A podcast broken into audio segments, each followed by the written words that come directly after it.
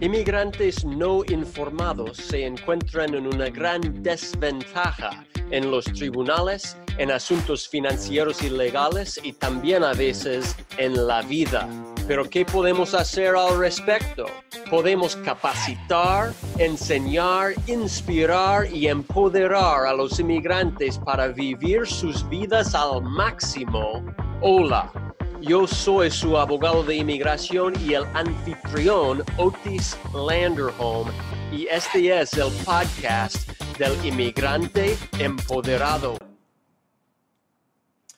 Hola, hola y bienvenidos. Hola y bienvenidos, bienvenidos a todas y todos y muchísimas gracias por estar conmigo el día de hoy.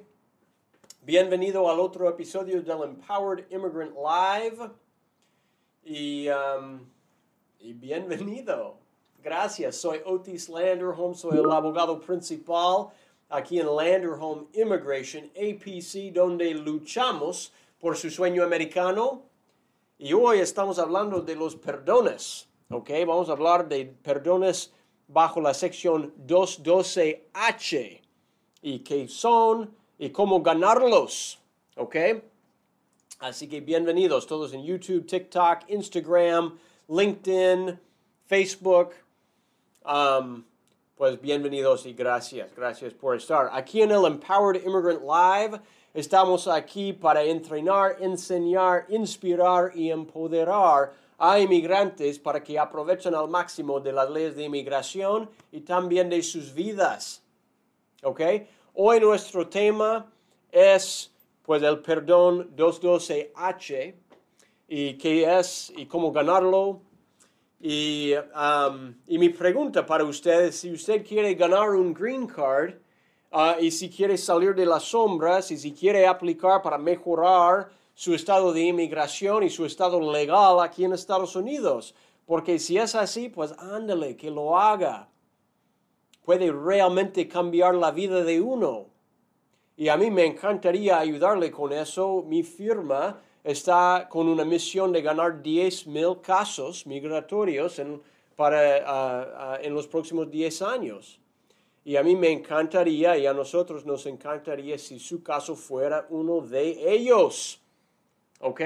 Así que gracias por estar conmigo y... Um, y como siempre, pues si tiene preguntas mientras estoy hablando, pues mándame sus preguntas, no hay ningún problema. Quiero comenzar como siempre con un pequeño tip de, empoder, de empoderamiento. Y cuando yo estaba pensando en eso el día de hoy, estaba pensando de cómo que, de, de dónde nos encontramos ahora. Y para mí es como que estamos en el medio, pues vamos a tener una elección federal el año que viene. Y tenemos candidatos republicanos como Ron DeSantis, ahí en Florida, que está aprobando leyes locas en contra del inmigrante, que son, es, para mí es una tontería, ¿ok? Para decirlo 100% honesto, ¿ok? Y en mi opinión, eh, él nada más está con la intención de ganar votos y de ponerse poner su nombre en las redes de, la, de, de, um, de las noticias. ¿ok? Pero a la vez tenemos la administración de Biden, que está haciendo cambios ahí en la frontera, que para mí son poco efectivos, ¿ya? Que están uh, reduciendo los derechos de personas que están solicitando asilo, que en mi opinión tampoco es inteligente, medio tonta, ok, tontos los cambios que están pasando, y que hay, para mí es todo como movimiento y cambios para, ah, como, para tener un base más fuerte en, las, en los ojos de su partido político, mirando para el futuro hacia la, su reelección, su campaña de reelección para el próximo año. ¿ok? Así que lo del, de DeSantis en Florida, una, una locura, ¿ya? La administración de Biden tampoco es inteligente ahora. También tenemos al Congreso que no pueden ni estar de acuerdo en nada. Ah, están hablando, discutiendo ah, todo lo de las deudas, la situación económica. No pueden ponerse de acuerdo en esas cosas. Luego, pues las noticias están hablando siempre de recesiones y de cosas que traen miedo a todo el mundo. Así que eso es un tip de empoderamiento, pero es como que todo el mundo alrededor está lleno de dificultades y desafíos y problemas. Y mi pregunta para usted es, ¿qué hace usted para seguir empoderado cuando el mundo alrededor tiene problemas.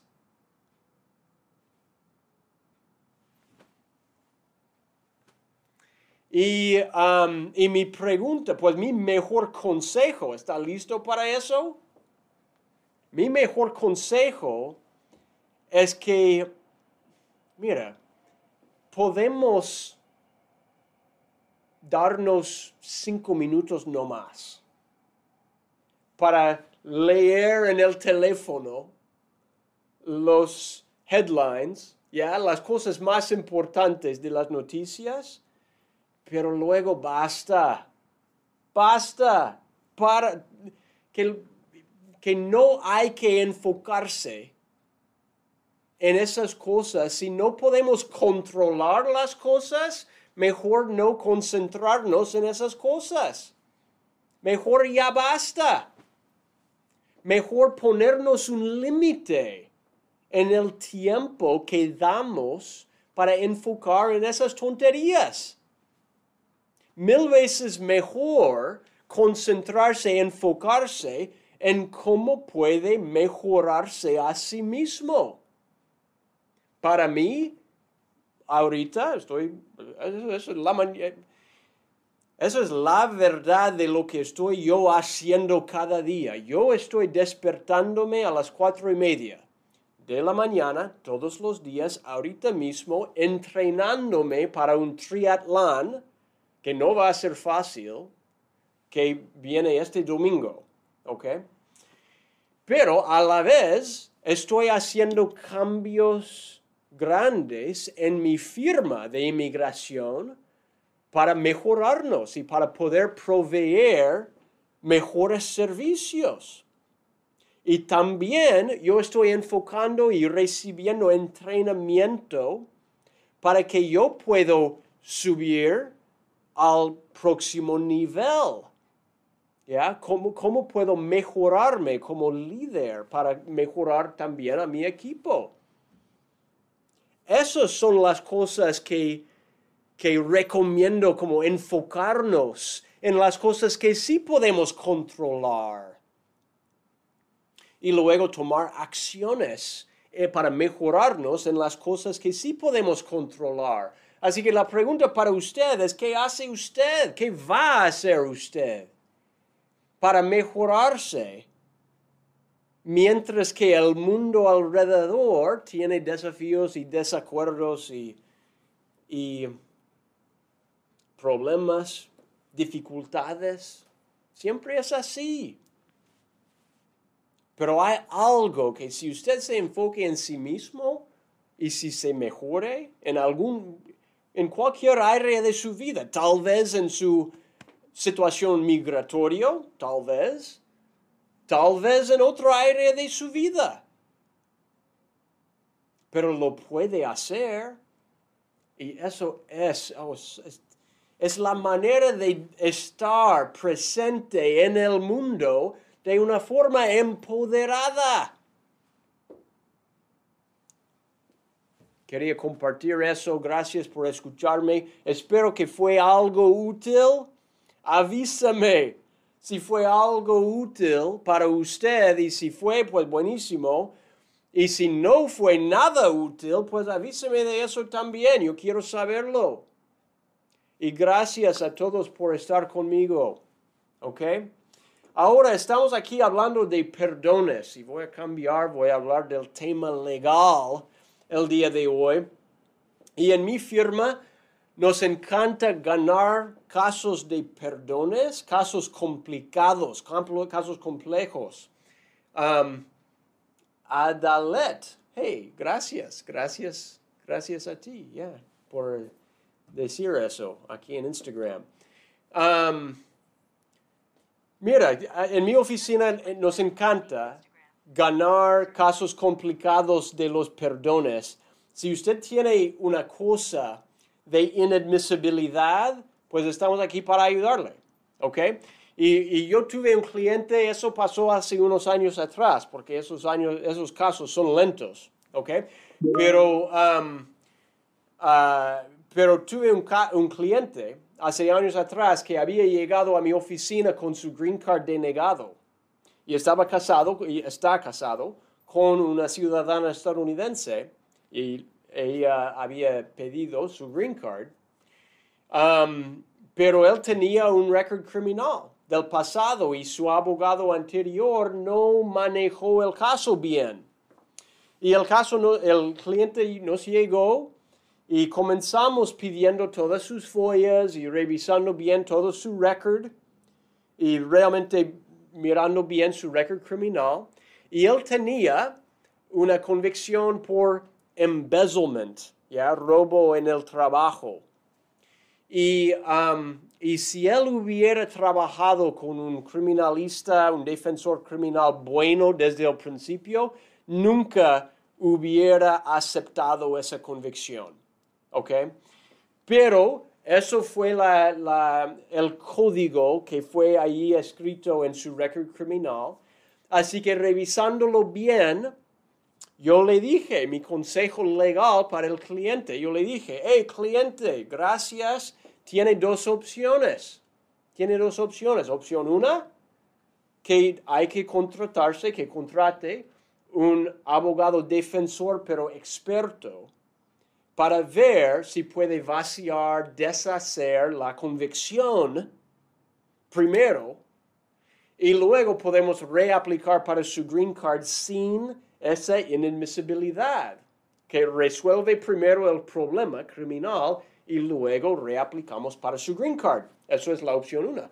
La opción dos es, o si quiere, podemos reaplicar para su green card junto con un perdón bajo el 212H, que es el código de inmigración, un perdonando, pidiendo que inmigración, por favor, perdóname mi inadmisibilidad criminal. Y él eligió la opción 2 y reaplicamos para su green card a través de su matrimonio junto con el perdón y tomó mucho tiempo y mucho trabajo y todo eso, pero al final del día el caso fue aprobado, ahora tiene su green card y en unos años va a poder hacerse ciudadano estadounidense. ¿Ok? Eso es lo que es el perdón 212H. Es un perdón, es pedir formalmente. Por favor, gobierno, perdóneme mis mis problemas, mis pecados de inmigración del pasado. ¿Ok? Y eso específicamente estamos hablando de cómo perdonar, cómo pedir un perdón por una inadmisibilidad de crimen, de un, de un, de un récord criminal. Es, es, justamente eso que puede, uh, que está ahí para perdonar los perdones 212 H. ¿Ok? Así que hablamos de crímenes un poquito. ¿Ok? Eh, hay ciertos crímenes que ni requieren un perdón, pero hay otros que sí. Por ejemplo, ¿ok? Si uno tiene, si uno tiene una convicción por manejar, no tomado, pero manejar como mal, reckless, reckless, ¿cómo decir eso? Anyway, reckless driving, ¿ya? Manejar que no está manejando bien, está no, no hizo daño a nadie, pero está, está ah, tal vez de alta velocidad, tal vez ah, manejando sin, uh, como con negligencia, tal vez, ¿ya? pues ese tipo de crimen no lleva consecuencias directas de inmigración. No causa que una persona sea inadmisible. No hay que pedir un perdón. ¿Ok? Por ejemplo, otros crímenes, otros crímenes, ¿ya? Um, uh, ¿Cómo puedo decirlo? Hay, también hay crímenes que son perdonables, pero otros crímenes que ni son perdonables. Así que hay como un, uh, um, like a spectrum. I don't know that word in Spanish. You guys got to help me out here, you know? There's like a spectrum. It's like hay algunos crímenes que ni necesitan pedir perdón, pero hay otros crímenes en el otro lado que ni son perdonables. Por ejemplo, si una persona tiene convicción de robo, como mencionó antes, es un ejemplo de un crimen que involucra algo inmoral, que cuando involucra esas cosas inmorales, existen perdones allí. Pero hay otras personas que tienen convicciones como por ejemplo el transporte de una sustancia controlada, que también lleva consecuencias enormes en un caso de inmigración y que no son perdonables. Así que um, espero que todos están conmigo. Espero que todos están uh, hasta allí bien con lo que estoy diciendo. El punto es que cuando comenzamos ese tipo de análisis, el primer paso, ¿cuál es? El primer paso es que hay que revisar súper bien el récord criminal. Hay que determinar bien qué consecuencias de inmigración trae cada una de las convicciones. ¿Ok? Hay que también determinar si es perdonable la convicción y cada una de esas convicciones. Y si eso es, eso es el primer paso, hacer el análisis de una manera correcta, buena, profunda. Y luego vamos al segundo paso, que es someter y preparar el perdón. Porque esos perdones no son automáticos y ni tampoco son fáciles.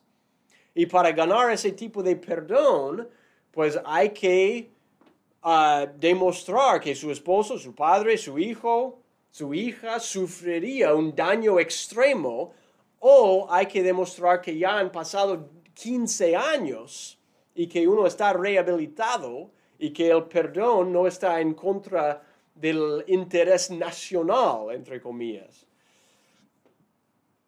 Mi mejor consejo allí es que trabaje bien con un abogado que le puede ayudar trabajando con usted para cómo demostrar ese daño extremo, cómo demostrar que su perdón no está en contra de los intereses nacionales.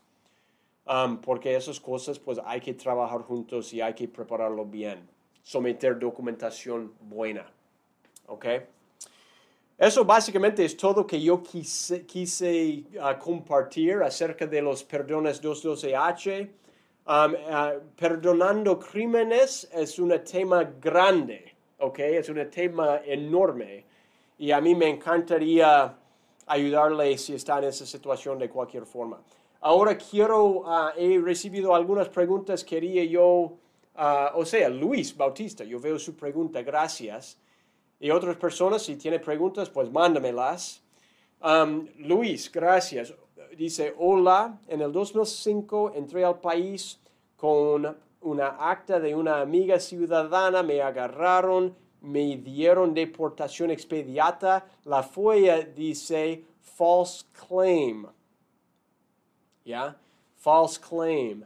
Y, tengo DACA y la, um, la advanced parole aprobado si puedo salir del país. False claim. Disculpa, tengo problemas keywords. Okay, no problem. Don't worry about that.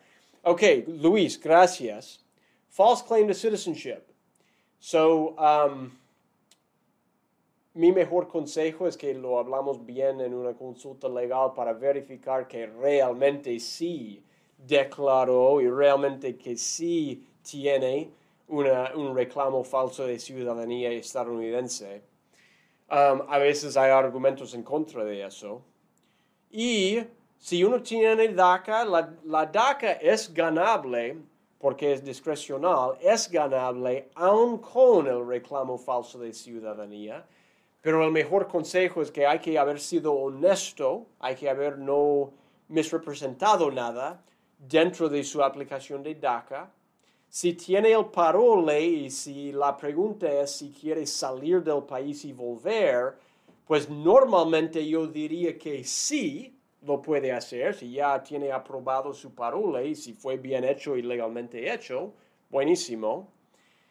Pero en esa situación, pues tal vez el mejor consejo es que hable bien con su abogado o si quiere hablar, por lo menos hacer una consulta legal buena con mi equipo legal, pues con muchísimo gusto y podríamos orientarle bien para verificar que no hay problema.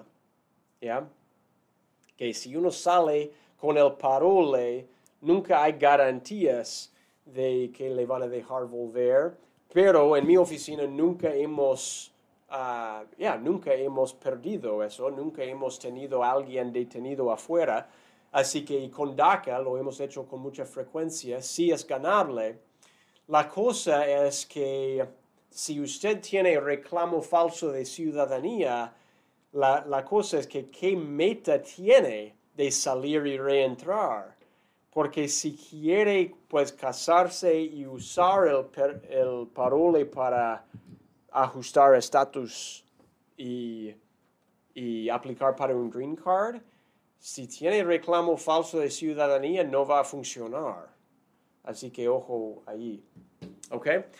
Luis, gracias. Si tiene preguntas, pues mándame sus preguntas. Todos uh, uh, que están conmigo, pues muchísimas gracias por estar conmigo. No tengo más tiempo, necesito terminarlo ahí. Uh, y no veo que hay más preguntas, así que perfecto.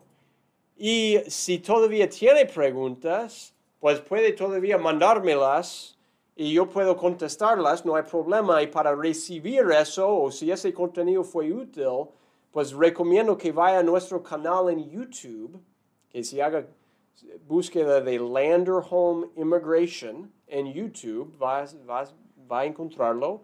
Y si toque ahí la, el botón para suscribir y la timbre también de notificaciones, puede ver cuando hay más updates, más noticias, cuando contestamos más preguntas ahí. Así que solo toma un minuto nomás y lo puede, lo puede hacer. Pero también si usted tiene caso de inmigración, pues por favor, danos una llamadita. Estamos aquí para ayudarle. Nos encantaría ayudarle. ¿Ok? Muchísimas gracias a todos por estar conmigo el día de hoy. Soy Otis Landerholm, soy el abogado principal aquí en Landerholm Immigration APC, donde luchamos por su sueño americano. Y gracias a todos y nos vemos la próxima semana en el próximo episodio del Empowered Immigrant Live. Que pase un buen día. Gracias por escuchar al podcast del inmigrante empoderado. Si le gustó y si desea obtener más información, visite landerhomeimmigration.com barra podcast.